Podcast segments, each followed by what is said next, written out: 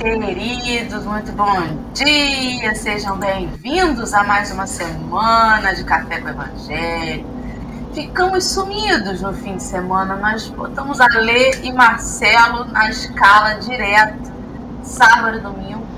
Estamos aí de volta, Henrique e eu, e Dalva Santos, cumprimentando já a gente às 5h40 da manhã Rejane, a Sônia Vale, Soninha querida, Geisa Reis, querida Eva Maria, Mira Portela, bom dia para Consuelo Gomes, para o Jorge Miyashiro, para Rejane, Eleane Maria já chegou.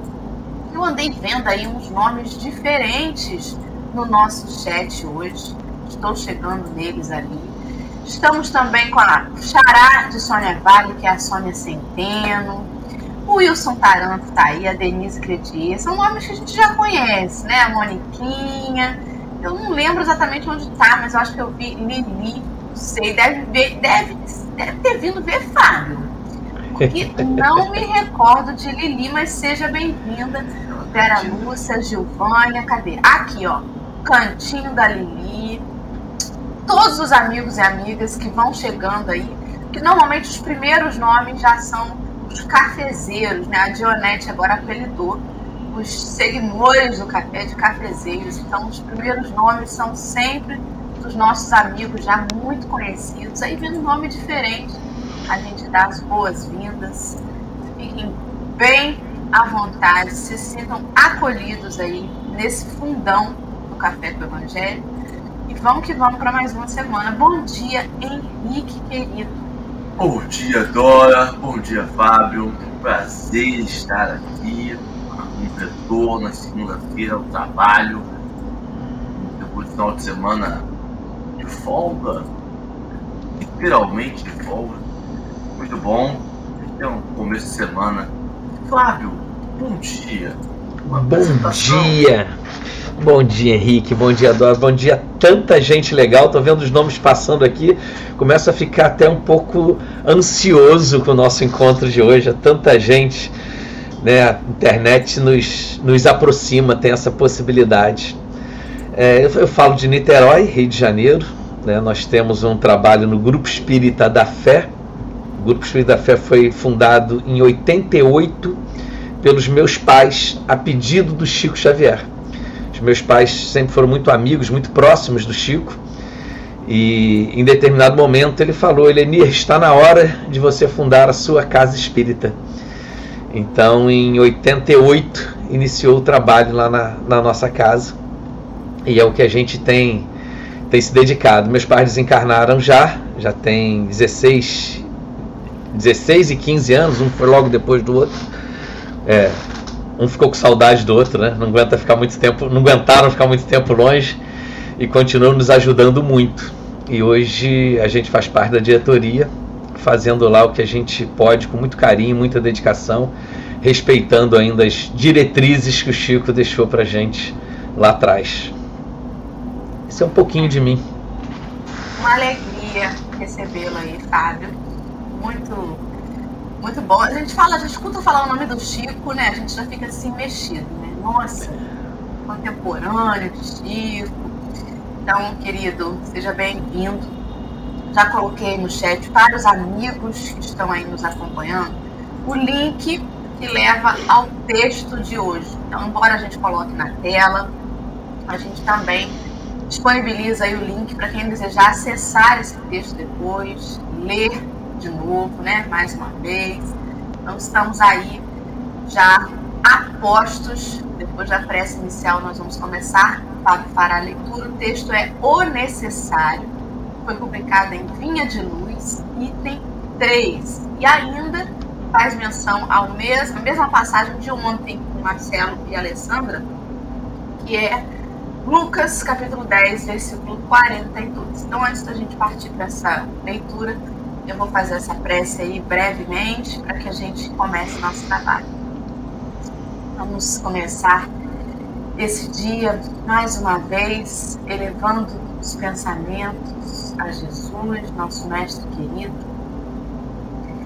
rogando a espiritualidade amiga a iluminação que necessitamos para acessar as leis de Deus que estão dentro da nossa consciência.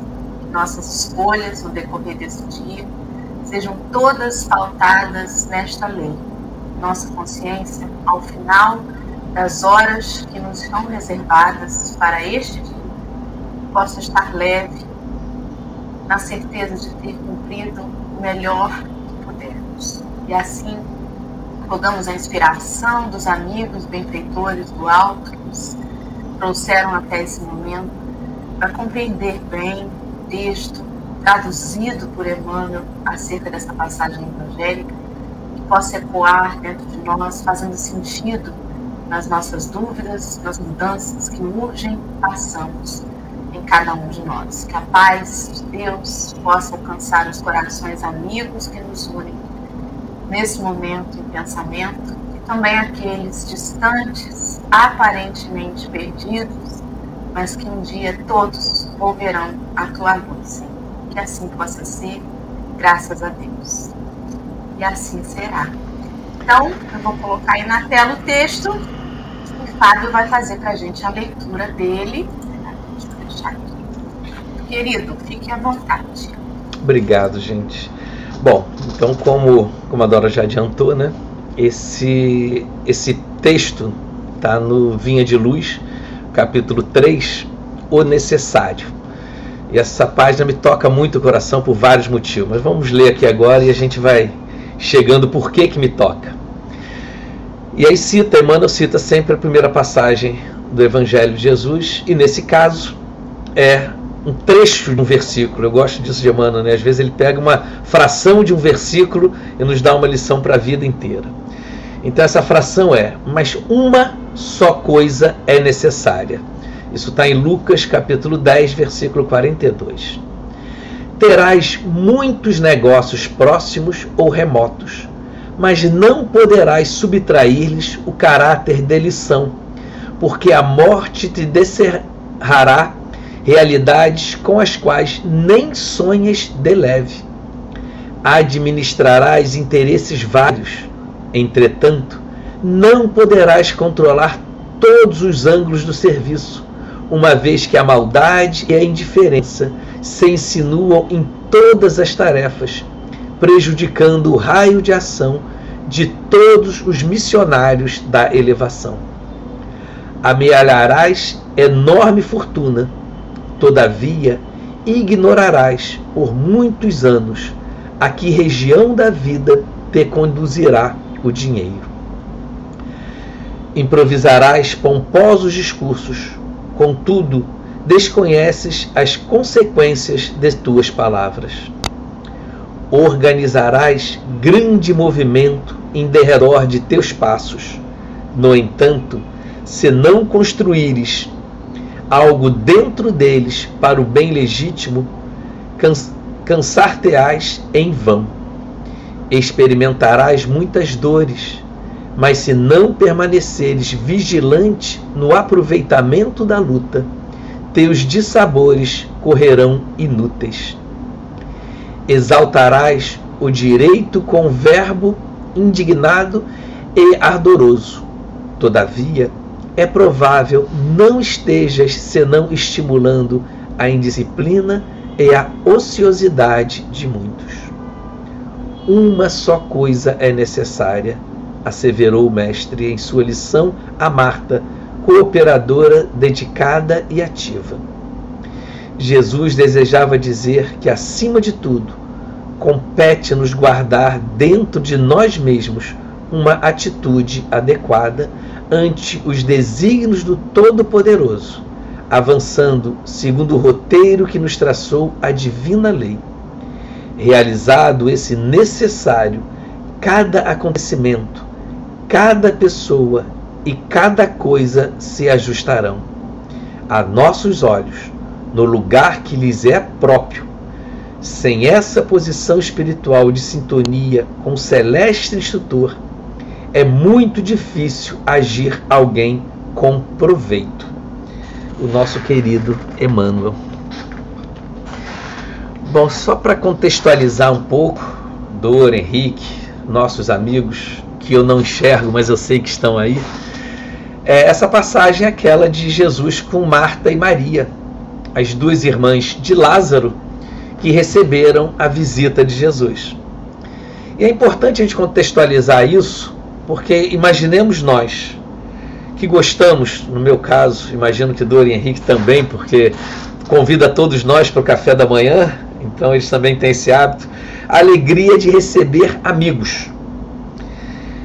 Então Marta e Maria estavam recebendo amigos em casa. E assim, não eram amigos comuns, eram amigos muito especiais para eles. Era Jesus e os seus seguidores. Então a gente faz uma conta rápida, isso não está no Evangelho, isso a gente criou na nossa cabeça, de que Jesus estava, que Marta e Maria estavam recebendo pelo menos 13 pessoas naquele momento. 13 homens naquele momento. Jesus e mais os 12 apóstolos. E eram homens que vinham caminhando pelo deserto. Eles estavam suados, eles estavam cansados. Era uma tradição que pudesse banhar os pés dos seus convidados. Então, de repente, chega na sua casa 13 homens famintos, sedentos, necessitados do asseio para se, se banharem. A atividade é muito grande. Elas precisavam correr para receber bem aqueles amigos queridos. E de repente está lá Marta, atarefada na cozinha, esquenta a água, prepara a comida, ajeita o banho, varre a casa, carrega o móvel e Maria ali sentadinha batendo papo. Esse é o contexto. Maria sentadinha ali conversando com Jesus, olhando as histórias de Jesus, Jesus contando das suas viagens, por, por que cidade passou, por que amigos que encontrou, enfim, um bate-papo entre amigos. É isso que é, é, é importante a gente destacar. Jesus não estava no sermão da montanha ali, falando para uma multidão. Ele estava na casa de amigos, conversando com amigos. E Maria queria ouvir esse papo, queria saber o que, que quais eram as novidades, já que eles não tinham internet para poder se comunicar, tinha que ser através da, da tradição oral, como a gente diz. E de repente, Marta lá nas suas tarefas todas, vai e pede a Jesus. Eu acho engraçado essa passagem, porque lá em casa tinha muito disso também. Quando meus irmãos não estavam colaborando, estavam atrapalhando, a gente falava assim: mãe, meu irmão está me atrapalhando. A gente recorre a instâncias superiores. Não é assim, meu irmão, vem cá me ajudar, Maria, vem cá me ajudar. Ele recorre a Jesus, mestre, ela está à toa aí sentada no teu pé, não está fazendo nada e eu estou precisando de ajuda. Então ela recorre direto a Jesus. Jesus olha para ela, Marta, por que você está tão preocupada com essas coisas? Se tiver comida a gente come, se não tiver lava pé a gente lava, mas se não tiver tá tudo bem também. O importante é esse momento que a gente está junto. O importante é o momento que a gente está com os nossos amigos, porque de resto tudo passa o café que a gente está tomando aqui, que a Dora estava tomando ainda há pouco aí, eu quase pedi um pouquinho. É, esse café passa. Já passou. Daqui, já passou. E daqui a pouco vai dar vontade de tomar outro. Isso passa. Agora, um encontro como esse que nós estamos tendo, isso fica. Nós registramos a presença do outro, nós registramos o que o outro contribui conosco, a, a maneira como que o outro interage conosco. Porque, meus amigos, nós somos seres energéticos. Nós nos nutrimos da energia desses nutrientes. Se eu como um pedaço de pão, o meu organismo trabalha de diversas formas para retirar a energia daquele pão. Eu não tenho pão circulando no meu sangue. O que eu tenho é a energia que estava naquele alimento que passa a fazer parte de mim. Da mesma forma, na interação que a gente tem com o outro. O que fica é a energia que nós trocamos com o outro. E naquele momento Jesus ressalta exatamente isso. O que vai ficar daqui é a presença. E eu estou falando que aquele café entre os amigos já tem mais de dois mil anos e nós ainda falamos dessa relação deles. Eu não sei o que Jesus comeu, eu não sei se Jesus lavou o pé ou não lavou, disso tudo o Evangelho não fala. Mas o Evangelho fala que a melhor parte é que vai ficar retida em nós. E que, naquele caso, quem escolheu a melhor parte foi a Maria. Porque a Maria escolheu a parte que ia ficar eternamente com ela, que era a oportunidade de estar com Jesus. E essa oportunidade surge em alguns momentos da nossa vida. É na página que a gente lê, é numa palestra que a gente assiste, é num vídeo é, é, produtivo que a gente assiste no YouTube, que é, que é o que no nosso canal de comunicação hoje. Então tudo isso é, fica e passa a fazer parte de nós. Passa a fazer parte da nossa memória afetiva, passa a fazer parte da nossa cultura, passa a fazer parte do que nós somos. E quando nós somos, nós compartilhamos também. A partir do momento, e a página em determinado momento fala exatamente disso, de uma palavra né, que, é, que é trocada. Então isso passa a fazer parte da gente e nós compartilhamos com outras pessoas. Então esse Evangelho de Jesus está vivo até hoje conosco, porque ele é absolutamente importante na nossa, nas nossas conversas, na nossa tradição, na nossa divulgação. Então a gente fala de Jesus, seja é, é, numa forma é, é importante, estruturada como esse nosso encontro de hoje, mas às vezes no nosso dia a dia. A gente traz a, a, cultura cristã, faz parte da nossa cultura. Na verdade, a cultura judaico-cristã, a gente não pode esquecer que Jesus era judeu. Às vezes a gente coloca, separa essa história, mas Jesus era judeu. Então essa tradição está conosco é, em quem nós somos, no que nós comemos, de forma que nós nos comunicamos, de que forma que nós interagimos com o outro. Isso faz parte de nós. E nós que abraçamos a doutrina espírita temos uma responsabilidade muito grande nisso é, eu não falei aqui na minha apresentação, mas eu não sou espírita de berço, eu sou espírita de ventre. Eu já era evangelizado dentro da barriga da minha mãe. Então, assim, era uma. uma... E minha mãe dizia o seguinte: isso ela aprendeu até com, com, com Raul, Dora. Quem come do meu pirão tem que ter a minha religião. Então lá em casa a gente não. não o livre-arbítrio nosso era cerceado em alguns momentos pelos nossos pais. E graças a Deus num desses momentos foi exatamente na, na, na escolha da, da, na imposição da religião que faz parte da nossa vida. E eu digo que o Espiritismo em minha vida não é merecimento, é misericórdia. Eu não sou bom, por isso eu sou espírita. Nesse caso seria merecimento. Mas exatamente por eu trazer tantas dificuldades, eu imagino que antes da minha encarnação, meu, meu amigo espiritual falou assim: Cara, você já fez tanta bobagem em tantas outras religiões que nessa eu vou te dar uma que se você fizer bobagem, a confusão vai ser grande. Então, porque nós espíritas não podemos alegar ignorância, né? Aquela frase de Jesus, Pai, perdoa-os porque eles não sabem o que fazem, não cabe para nós. Para nós seria algo do tipo, perdoa-os porque não fazem o que sabem. Porque nós sabemos, nem sempre fazemos, mas nós sabemos. Quando a gente erra, a gente sabe que a gente errou. Né? Que é o que nos leva também, é, é, dessa página de hoje, o que me, minha reflexão caminhou para o lado da, do livre-arbítrio. Por isso que eu trago essa reflexão. Porque é, ali nós temos duas irmãs em perfeita capacidade de escolha. Uma escolheu cuidar das coisas do mundo e outra resolveu cuidar das coisas da alma. Esse é, o esse é, é a lição que Jesus nos traz disso. Não que cuidar do mundo estivesse errado. Jesus não falou, Marta, você está errada. Mas falou, Marta, tem a hora certa para cuidar dessas coisas. E não é esse momento agora. Nesse momento, Maria escolheu a melhor parte. Então nós, como seres encarnados, precisamos cuidar da matéria. Porque nós estamos encarnados. Não é isso, Dona? Então, assim, eu tenho que cuidar do meu corpo, eu tenho que cuidar da minha saúde, eu tenho que cuidar do meu ganho material. É, eu preciso de dinheiro, eu preciso de dinheiro para usar essa camisa, eu preciso de dinheiro para ter esse equipamento que me permite conversar com vocês. Mas absolutamente isso não é o mais importante, não é a parte mais significativa. Então, vou, vou pegar o gancho aí para entrar no, no bate-papo, que é o seguinte: eu na vida sou a Marta, né? quando recebo uma visita, sobretudo uma visita inesperada, eu na vida sou a Marta. Me lembrei do domingo, dia dos pais, a família toda ali na área externa, já comendo, comendo churrasco, conversando, e a Marta na cozinha, né, preocupada se vai faltar alguma coisa. Fazer um arroz comigo para comer. É. Eu na vida sou a Marta, meu Deus, mas vamos lá. Mas aí, olha só, que, que eu fiquei pensando, né, lendo o texto é, e ouvindo você, Fábio?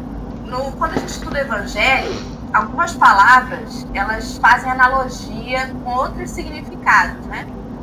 E a casa, por exemplo, tem analogia com a mente da gente, com a nossa casa mental, né? O lar, a casa, quando fala em arrumar a casa, geralmente nos estudos do Evangelho é, faz-se essa analogia. E aí o que, que eu fico pensando? Que é, quando a gente fala em arrumar a casa e, e porque chegou ali a visita inesperada, né? Chegou algo de surpresa e eu preciso arrumar tudo. Isso me, me faz pensar que talvez eu não esteja fazendo isso direito, porque se eu estiver ali todo dia fazendo um pouquinho, quando chegar algo inesperado, eu já estaria mais ou menos pronta para receber. E a casa mental da gente é assim, né? Quando chega uma dificuldade, eu quero botar em dia tudo. Eu quero ir correndo para a casa espírita, eu quero tomar passe, eu quero voltar a fazer evangelho no lar, eu quero arrumar a casa rápido, porque chegou o inesperado. Né? E, e acho que a lição é assim também.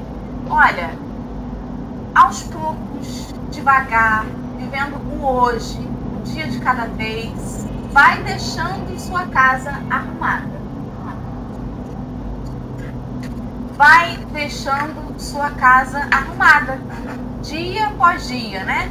Porque você não sabe, tem até uma passagem do Evangelho de Marcos que fala sobre a, a parábola do Senhor da Vinha, que deixa lá a casa com você, mas chega um dia que ele vem de repente, você não sabe se vai ser de manhã, se é de tarde ou se é de noite, e vem e chega na casa. E aí, né? Como é que você vai estar?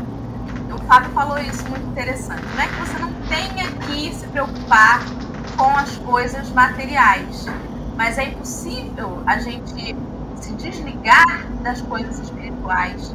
Aliás, é possível, mas não é recomendável. Recomendável, né? Quando a gente começou o café, Henrique falou assim: estava de férias literalmente esse fim de semana. Não estava, não, porque do Espiritismo a gente não tira férias, né? Não tem como. Você pode ir para a serra, você pode ir para a praia, você pode ir para outro país, mas a sua bagagem da sua casa mental, ela vai estar com você. Você precisa dar conta dela onde quer que você esteja, né? As primeiras frases desse texto de hoje, quando ele fala dos negócios, da administração dos interesses, da fortuna, de coisas, né, que, que materiais que às vezes a gente precisa se dedicar, o que acontece é que a gente não tem o controle sobre como essas coisas vão se desenrolar, né? O interessante você falar assim de arrumar a casa, né? É, se eu chego de surpresa na sua casa agora, na sua casa mental, e o que está fora do lugar é uma almofada, você rapidamente arruma sua casa para mim. Agora, se você, se eu sou uma pessoa descuidada com a minha casa e a porta está com defeito, o portão está caindo e eu tenho é, o lixo para tirar e não tirei, você não consegue arrumar a casa rapidamente para me receber. Na nossa casa mental é assim: é, é, eu vou receber visitas desagradáveis na minha casa mental. É alguém que me deu uma fechada no trânsito e eu fiquei irritado naquele momento. É alguém que me falou uma coisa que eu entendi que não me agradou pelo meu entendimento. Essas coisas pequenas que acontecem no nosso dia, eu consigo arrumar rápido. Que isso, Fábio? Você vai ficar irritado no trânsito? Se comporta, né? Se, se o Chico dizia, o Chico Xavier dizia uma expressão assim, que a gente não deve passar recibo. Então a dona Nena Galvas que conta isso, que ela, o marido dela estava irritado no trânsito, aí ela falou, ele falou para ele assim, Gaio, meu amigo, não passe recibo. Que quando eu passo recibo é porque eu realmente aceitei aquela, aquela, aquela compra, né? Então, é, nós não devemos passar recibo para essas coisas. Mas nós passamos, nós somos desavisados e passamos. Mas se a minha casa mental está equilibrada, porque eu faço café da manhã todo dia com vocês, já me preparo para o meu dia, se eu faço a minha prece, se eu estou lendo, se eu estou estudando. São poucas coisas na minha casa mental que eu preciso arrumar. Mas se eu resolvo tirar férias do Espiritismo, e já tem dois anos que eu não vou na casa espírita, já tem é, dois anos que eu não faço o evangelho no lar, já tem. Se eu estou bagunçando a minha casa mental com uma série de outras coisas, quando eu recebo uma visita, eu não consigo, uma visita desagradável, uma visita inoportuna, como uma irritação, como eu não consigo arrumar rapidamente. E eu entro naquela faixa e daqui a pouco aquilo estragou o meu dia, estragou a minha semana e já tem um, um ano que eu não falo com meu irmão porque a gente brigou por causa de política e já tem. porque a minha casa absolutamente não está montada. Agora, se eu mantenho ela na vigilância, eu consigo organizar. Então, essa é uma questão é, é, que a gente tem que estar atento quando você falou de casa mental, pegando o exemplo de André Luiz lá. É, isso me remeteu exatamente a essa manter minimamente arrumado, porque bagunçar vai, gente, não tem jeito. A nossa casa não é, nós não temos 15 faxineiros na nossa casa mental para organizar tudo. Nós é que temos que organizar. Nós temos ajudas externas. Olha, isso está errado. Nossa consciência, nosso guia espiritual, as leituras. Então ele diz, essas coisas dizem para nós o que, é que nós estamos errados. Mas quem tem que botar almofada no lugar certo, quem tem que, lá como o Henrique falou, fazer o arroz para receber as visitas, isso somos nós. Nós é que estamos recebendo as pessoas na nossa casa. Mas se a gente deixar a casa ficar é, destruída, a gente não consegue arrumar rapidamente que isso também é o nosso livre-arbítrio, né, Dora? São as nossas escolhas. É, Marta, Marta, tu te preocupas com muitas coisas, quando poucas são necessárias, até mesmo uma só. E Maria escolheu a melhor parte. E a gente vê, mas quando Jesus fala com tanta clareza, uma só é necessário, é, a gente pensa no que, que é esse necessário. E aí é, nós precisamos selecionar essas coisas. Né? Tem, tem um exemplo, eu acho que talvez você já tenha ouvido, porque em palestras as pessoas citam muito isso, né? palestras não espíritas, mas daquele professor que antes de iniciar o seu, a sua pregação colocou um pote de boca larga em cima da mesa. E ali ele colocou, eu vou resumir a história, a história é linda, mas eu quero resumir rapidinho. Então ali ele colocou pedras grandes dentro daquele, daquele pote e perguntou para os alunos: cabe mais coisa aqui dentro? E os alunos falaram: não, professor, isso já encheu. Aí ele colocou pedras menores. E aí, obviamente, essas pedras se ajeitaram nas pedras grandes. E aí? Não, agora está cheio. Ele colocou areia da praia de Rio das Ostras, colocou ali aquela areia e a areia se ajeitou no meio da, da, daquelas pedras grandes e pequenas. E finalmente ele colocou um copo de água e aí aquela água. Ele falou: agora está cheio. Aí ele colocou um outro pote e mandou as pessoas arrumarem ao contrário: colocar primeiro a água, depois a areia fina, pedra é, menores e as pedras grandes simplesmente não, não conseguiu colocar naquele pote. E aí o professor trazia a lição para os alunos dessa forma: né, que a gente tem que selecionar quais são as pedras grandes na nossa vida e colocá-las em primeiro lugar. E Jesus fala exatamente isso para Marta. Né? Maria escolheu uma pedra grande e colocou na sua vida, que era o Evangelho de Jesus. E as outras coisas nós vamos colocando, mas depois. Porque se a minha preocupação, a gente falou ainda há pouco de, de, das necessidades materiais. Mas se a minha preocupação é, não, eu vou trabalhar muito, ganhar muito dinheiro para ficar rico, e quando eu tiver velhinho e aposentado, eu vou cuidar do espiritismo, vou, vou arrumar a minha casa mental. Provavelmente a gente não vai conseguir isso.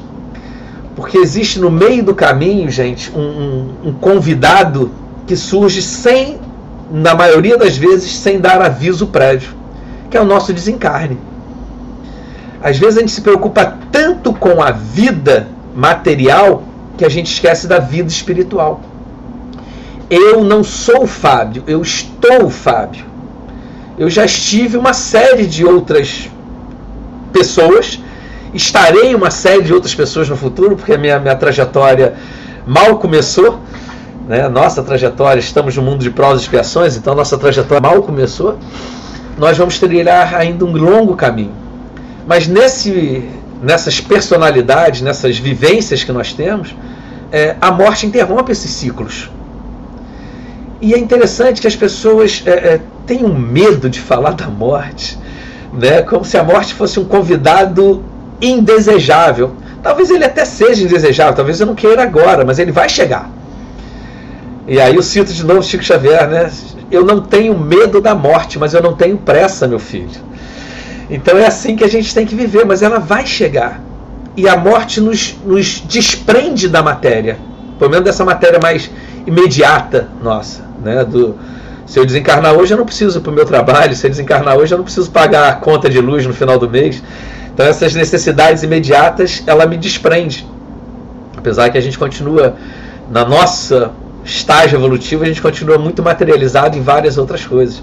André dizia que tinha dificuldade de respirar, né? Respiro em altos austos, dizia ele.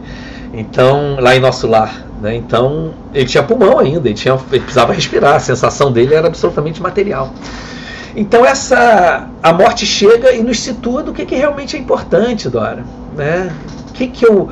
É, é, o arroz né, para o churrasco lá é importante ou estar perto do meu pai, da minha mãe, dos meus amigos, trocando uma informação. Né? Eu vou fazer arroz de véspera, ou vou ligar para o restaurante da esquina e vou pedir para trazer o arroz aqui, mas eu não posso perder esse momento com a minha família. É, outro dia uma senhora falava para a gente no atendimento fraterno, muito triste, muito chorosa, que ela não tinha, nunca disse para a mãe que amava. E aquela Então, assim, é, é, puxa vida, que, que no, 70 anos convivendo com a mãe nunca demonstrou o carinho todo que tinha e ela gostava de fato da mãe. E às vezes a gente fica pensando, quanto, caso esse exemplo é drástico assim, né, porque é muito pesado, mas é, quantas coisas a gente deixa para daqui a pouco e a gente deveria fazer hoje? Né? Quanto, nós nos preocupamos com muitas coisas, quando poucas são necessárias e até mesmo uma só.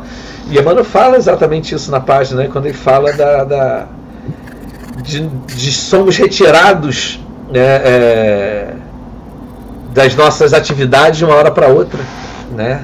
Mas só uma é necessária. Agora, você falando aí, né, sobre essa coisa e batendo assim na, na minha carapuça com o negócio do arroz, a, gente, a, gente, fica pensando muitas coisas. É, é, é importante a gente pensar que o evangelho ele não é uma coisa externa. Não. Ele não é um, um, um, culto, ele não é uma rotina exterior. É, o evangelho é um chamamento que pode acontecer a qualquer momento. Né? Então, por exemplo, é, Henrique precisou sair aqui agora porque, pelo sim, pelo não, teve que escolher a boa parte aí, vamos dizer, né, como marido teve que socorrer uma pessoa aqui no condomínio do lado. Então, assim, estava no momento do evangelho, mas o chamamento real do evangelho foi fora daqui. E aí voltou aí, acabou de voltar. Mas é, é por aí, né? Porque às vezes a gente está com excesso de vigor, um engessamento nas nossas nas coisas que a gente planeja, e precisa saber ainda como naquela fala em que a gente não tem o controle. A gente pode fazer um planejamento do nosso dia, planejar como é que vai ser determinada coisa, mas a gente não tem o controle. Coisas acontecem, saem do nosso controle, e o que a gente precisa fazer, como diz o próprio texto ali, né, é justamente avançar segundo o roteiro que nos traçou a divina lei, realizando esse necessário a cada acontecimento, a cada acontecimento surpresa, a cada coisa que sai do controle da gente. Cada pessoa e cada coisa se ajustarão no lugar que lhes é próprio. Não adianta a gente ter ali preparado né, toda a casa espírita para um seminário. E aí fez tudo, preparou tudo, computador, projetor, internet, som, tudo preparado. Na hora que ia acontecer, acaba a luz. Na hora que acontecer, o companheiro no salão passa mal. a gente sabe o quanto que a gente está escolhendo a melhor parte, justamente é no momento em que a gente é pego de surpresa. Justamente é quando o negócio sai do nosso planejamento, sai do nosso controle. Aí a gente precisa lembrar, né? Eu preciso agora escolher a melhor parte. Que adianta ficar brigando com relógio de luz, né, blasfemando, porque, meu Deus, eu deixei tudo pronto no contato com esse pico de energia. E às vezes um companheiro passou mal ali no salão, você está preocupado. Não, mas é a casa espírita, mas eu estou no momento de dedicação ao Evangelho. A dedicação ao Evangelho é na hora que surge a necessidade de você utilizar. Né? E isso também é muito importante da gente pensar, né? Em que momentos é, eu estou engessado naquilo que eu me planejei para fazer, fui pego de surpresa. Aí, ó, como por exemplo a tecnologia dando é no aparelho. é desse jeito. É, Dara, é, é, você falou duas coisas que são relevantes para as nossas reflexões também. Primeiro, em relação ao mundo exterior, ao mundo material. É, vamos radical, radicalizar aqui. Ah, eu quero ser Maria agora, vou pedir demissão no meu trabalho, vou lá para a casa espírita trabalhar lá e vou morar lá dentro. Não, não é isso que Jesus falou. É, nós precisamos, no iníciozinho desse papo aqui de hoje, a gente falou isso. Nós somos seres materiais, nós estamos encarnados. Então, a, a, a matéria é absolutamente importante para mim nesse momento. Se não fosse, eu seria um ser desencarnado, eu estaria no mundo espiritual, estaria lá na, no, meu cantinho do umbral, trabalhando lá na área que eu conhecia já. Mas não, é, é, em algum momento eu tive a necessidade de orientação do nosso amigo espiritual para reencarnar. É, então a matéria é importante. Eu preciso estar tá aqui, eu preciso sentir dor de cabeça, eu preciso sentir necessidade de trabalhar, eu preciso me sustentar. Isso tudo faz parte da minha história. Agora, como que eu vou fazer isso? Eu posso ser Maria no meu trabalho. Eu posso ser Maria no trânsito. Eu posso ser Maria com a minha família. Eu preciso escolher a melhor parte aonde eu estiver. O que, é, é, o que acontece, e isso vale, vale a crítica, vale a observação, dentro da casa espírita eu sou bom, mas lá fora é outra coisa. Lá fora é o mundo de verdade e ali a gente tem que ser é, matar um leão por dia. Coitado do leão, por que a gente precisa matar? Vamos tentar domesticar esse animal, vamos tentar respeitar a realidade dele, o momento dele, mas vamos respeitar o nosso momento. Então, e aí entra essa questão do livre-arbítrio. É a minha capacidade de escolher como eu vou reagir às coisas. Gente, nós não temos nenhum controle sobre a vida externa. Não temos. O que vai acontecer conosco nós não temos controle. Nós precisamos ter controle, e nem sempre temos, mas precisamos ter controle da maneira como nós vamos reagir ao que acontece. Então, é, é, preparei meu seminário e na hora faltou luz, eu não consigo usar meu PowerPoint. Eu posso virar para todo mundo e dizer: vai todo mundo para casa, hoje não tem seminário nenhum eu posso dar o meu acesso de piti ali, começar a me descabelar no frente de todo mundo e todo mundo perceber que eu não tenho equilíbrio nenhum, ou eu posso pedir a contribuição das pessoas que ali estão, um pouco de paciência e vamos tentar conduzir a apresentação com o que eu lembro. É, é, a filosofia histórica, eu gosto muito de filosofia, ela dizia que não existe mal é, a não ser que seja o mal moral. E ele diz: também não existe bem a não ser o bem moral. Então, uma coisa que eu adoro é, e chega para mim, uma, um cafezinho, chega para mim, aquilo é um bem se eu receber aquilo de, de uma forma é, carinhosa, amorosa. Se eu já reclamo, quem é que fez esse café? Tá horrível, não tá não sei o que lá, tá frio, tá. Aquilo que seria um bem já virou um mal. Eu já me desequilibrei naquele momento. Agora, uma coisa ruim que chega, que poderia ser o mal. Nossa, furou o pneu da, do meu carro no meio da estrada.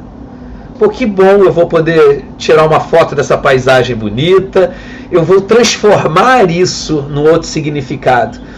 Que bom que se, se me foi permitido furar esse pneu aqui, talvez eu esteja me livrando de um problema mais sério lá na frente. E a gente sabe que a espiritualidade age dessa maneira. Então é aquela história, a tudo dai graças a Deus. Se chegou uma coisa boa, graças a Deus. Se chegou uma coisa que, na, que a gente interpreta como desagradável, vamos dar graças a Deus. Porque de fato não existe coisas ruins, existe a minha interpretação que é ruim para aquilo. Se eu colocar café amargo para minha, minha, minha esposa, ela vai reclamar. Mas outra pessoa gosta do café sem açúcar. Então não é, o problema não é o café, o problema é da minha relação com aquele café, de que forma que eu vou reagir com aquilo ali. E assim é a vida, tá, gente? Assim é a vida. Nós temos que escolher a melhor parte, arrumando a nossa casa mental para receber essas pessoas. Mas nós não temos controle. Ah, vou botar o meu filho numa escola boa para ele ter um bom emprego no futuro. Essa é uma possibilidade, mas não é uma realidade. Muitas coisas podem acontecer nesse caminho. Ah, eu vou rezar de manhã e só vai me acontecer coisas boas no dia. Tomara. Mas isso é uma interpretação sua. Ou não, né? Ou, Ou a não. espiritualidade vai dizer assim, olha, se tiver que mandar aqui alguém para ajudar a Dalva Santos do chat, manda o Fábio. Porque esse daí hoje acordou rezando, ele é o que está mais preparado. Então, manda, manda pro Fábio, né? Aí você fala assim, meu Deus, mas eu já comecei o dia rezando, já comecei o dia, né? atraindo boas coisas e logo para cima de mim já veio, é porque o céu estava mais preparado. Né? E é, é por isso mesmo que a gente tem que estar vigilante. É, É. Essa coisa da, da Maria ter parado para estar ali aproveitando o momento, isso fala muito para nós do dia, dos dias atuais, em que as pessoas ou estão presas ao passado e o excesso de passado é, deprime, né? Ou estão muito preocupadas com o futuro. E esse excesso de futuro é o que a gente chama de ansiedade, né? Então isso também me remete ao aproveitar o hoje, para que a gente não perca a melhor parte. A melhor parte é o hoje. Tá acontecendo agora, né? A gente pensar no que aconteceu, de bom ou de ruim. Porque tem gente também que fica presa ao passado, mas não as coisas ruins, as coisas boas. Eu era tão, Sim, era tão bom, mas era tão feliz, né? Não é só de coisa ruim, não. Tem gente que se prende às coisas boas. Ou quando eu me aposentar. No futuro, quando eu me formar. Quando eu não sei o que e esquece tudo. Hoje é sobre isso também, né? Não dá pra gente saber nem se esse amanhã vai chegar e se ele vai ser do jeito que eu acho que vai ser. Mas o hoje é esse aqui e agora. E o que, que eu tenho feito dele, né? A gente se preocupa o que, que a criança vai comer no almoço, o que, que ela vai levar de merenda, se o uniforme vai estar passado, se vai estar limpo, se a agenda vai estar lá com, os bilhetinhos tudo ok. Mas e como ela foi na escola? E como ela se sentiu? E aquilo que ela quer falar e a gente não deixa, né? É sobre o que está por trás de tudo isso que a gente acha que consegue controlar. Henrique, você saiu, fez uma falta danada aqui, mas eu sei que você estava ali foi talvez aquele que a espiritualidade falou assim, esse aqui é o mais preparado. Vou jogar para ele. E você voltou agora aqui. E falhei miseravelmente. Estava preparado. Então, volta para estudar. Não, mas é, é, acontece. Coisas que acontecem e aí você sai de um, já entra em outro. E aí depois volta, o telefone não funciona, resolve botar som. E eu uso, só para saber, eu uso um fone falso para evitar. Cadê é o Fone falso, é um negócio assim que nego só para dizer que tá de fone. Mas ele decidiu não reconhecer o fone, que é para testar mesmo, para voltar e. Mas eu consegui escutar uma parte das, das, das considerações de vocês em alguns momentos. É, eu acho interessante, ainda mais no tempo de hoje, quando ele fala uma coisa só necessária, no tempo de hoje que todo mundo acha que é multitarefas, todo mundo acha que ter um telefone que consegue fazer coisas de segundo plano. Nós também somos assim, e aí o dia a dia vai provando que nós não somos. É interessante que ele não fala senta e vem conversar com a gente. Ele fala, mas é só uma coisa que é necessário. O que, que a gente pode entender? Quando tiver fome, a gente faz a comida. Quando chegar, a gente limpa o pé. Quando tiver sede, a gente bebe uma água. Não precisa ter o um banquete pronto para qualquer interveniência. E aí o Fábio estava falando sobre ah, eu tô, a gente no estudo, a gente prepara a escola para as crianças e criança nossa que a gente é um bom exemplo de como a gente lida com a nossa vida. A gente tenta preparar o terreno o máximo possível para se tiver qualquer coisa a gente está preparado. Então a gente trabalha 12 horas por dia, que se por acaso a gente ficar doente, a gente tem como pagar a nossa doença. A gente bota a criança na escola que é para que se por acaso ela precisar, ela tenha um fundamento escolar suficiente que vai poder preparar ela para alçar voos grandes, maiores, satisfatórios, ela não vai ser limitada, não vai ter que improvisar naquilo. Mas a gente tem que perceber que é atender aquilo que a pessoa tem no momento. E aí, uma criança de 4 anos, ela precisa falar inglês, alemão, japonês, escrever latim e, e, e fazer já artesanato, já tocar um instrumento musical? Ou ela precisa de segurança, amor, carinho?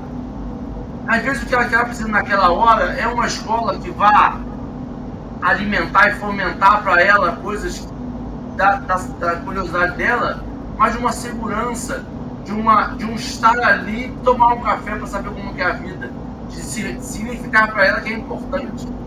É, a pandemia veio para isso. E aí é, é interessante esse exercício, porque a gente vai ver o que é importante naquele momento para aquela pessoa não é que eu não vou dar a escola, mas eu vou dar a escola no momento da escola.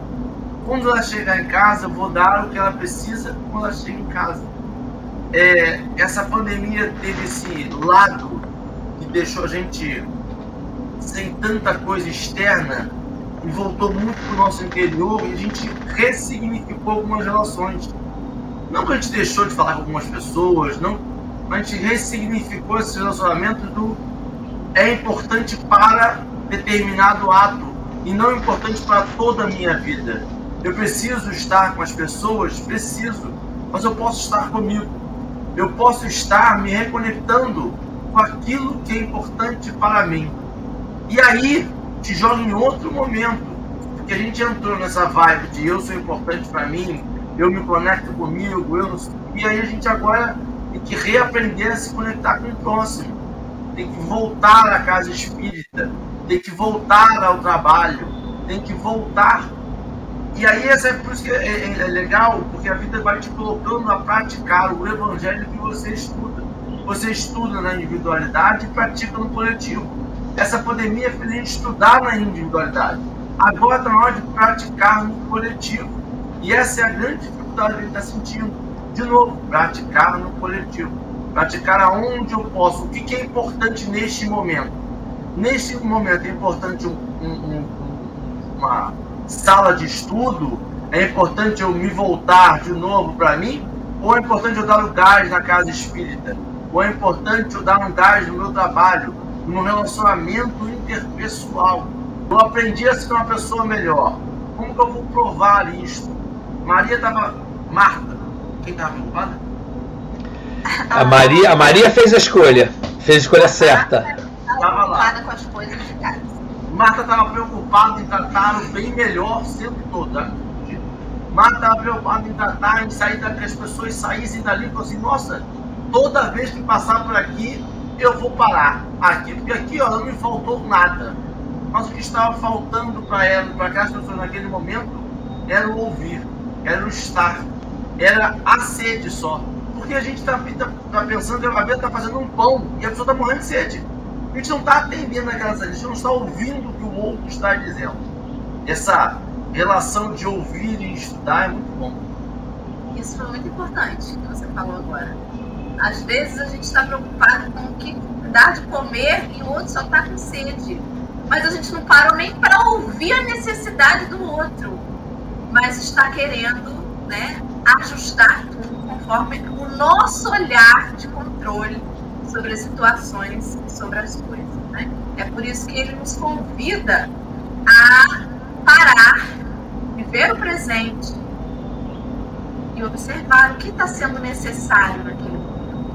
E a gente sabe, porque muitas vezes a gente fala assim, não, trabalho não se escolhe, trabalho aparece. A gente sabe que um monte de, de, de frase, efeito, que a gente fala para outras pessoas, que a gente fala em momentos que a gente não está sendo chamado para um trabalho que a gente não quer.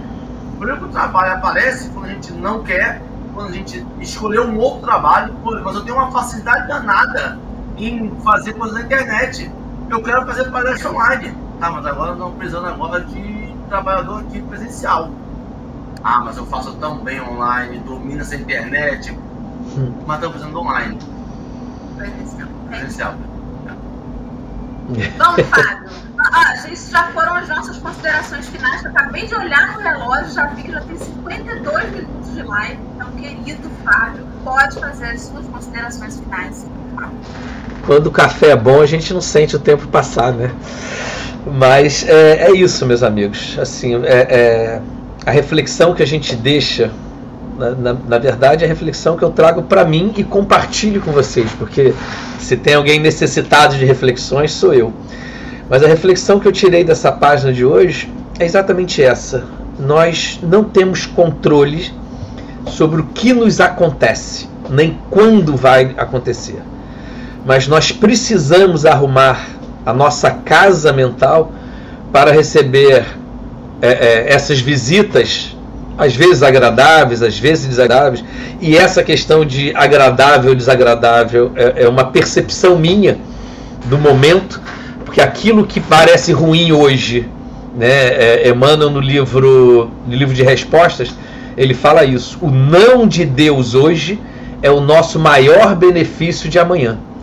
Então, às vezes, eu peço na minha oração hoje uma coisa, é, e é, o fato de Deus ter me negado aquilo hoje é porque tem coisas muito melhores na frente.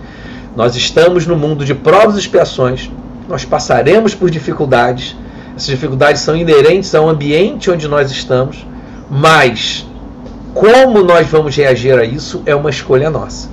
E essa escolha é que nós temos que nos dedicar escolher a melhor parte a nossa vida é feita desses momentos onde nós escolhemos. E essas escolhas, é, daqui para frente, elas precisam ser melhores. Porque entendendo quem eu sou hoje, as escolhas que eu fiz no passado, com certeza, não foram as melhores. É por isso que nós estamos no mundo de provas e expiações, com as nossas dificuldades. Se eu tivesse evoluído em linha reta, eu seria hoje um benfeitor espiritual e não um companheiro de luta junto a todos, todos vocês. Então, é, oremos, peçamos forças para Jesus, para a nossa trajetória e mantenhamos o nosso discernimento.